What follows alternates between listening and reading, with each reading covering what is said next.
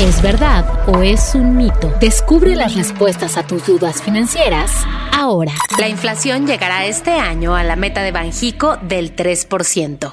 ¿Verdad o mito? Mito. Los miembros de la Junta de Gobierno de Banjico calculan que la inflación cerrará el cuarto trimestre de este año en niveles de 6.4% y será hasta 2024 cuando se acerque al 3%.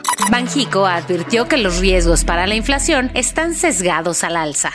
¿Verdad o mito? Verdad. El Banco Central advirtió que factores como la persistencia de la inflación subyacente, presiones externas, el recrudecimiento de la guerra entre Rusia y Ucrania, la depreciación del peso, presiones asociadas a los salarios y un choque no anticipado juegan en contra. Banjico subirá la tasa en 50 puntos base. ¿Verdad o mito? Mito. La Junta de Gobierno de Banjico solamente ha hablado de contundencia en sus próximas decisiones de política monetaria para combatir la inflación. Y los subgobernadores Irene Espinosa y Jonathan Heath han dicho que se necesita de aumentos de 75 puntos base. Existe un riesgo de depreciación cambiaria que puede generar presiones en el precio de mercancías. ¿Verdad o mito? Verdad. Una estrategia más agresiva de la Reserva Federal en Estados Unidos que fortalezca el dólar implicaría el encarecimiento de algunos productos que importa nuestro país.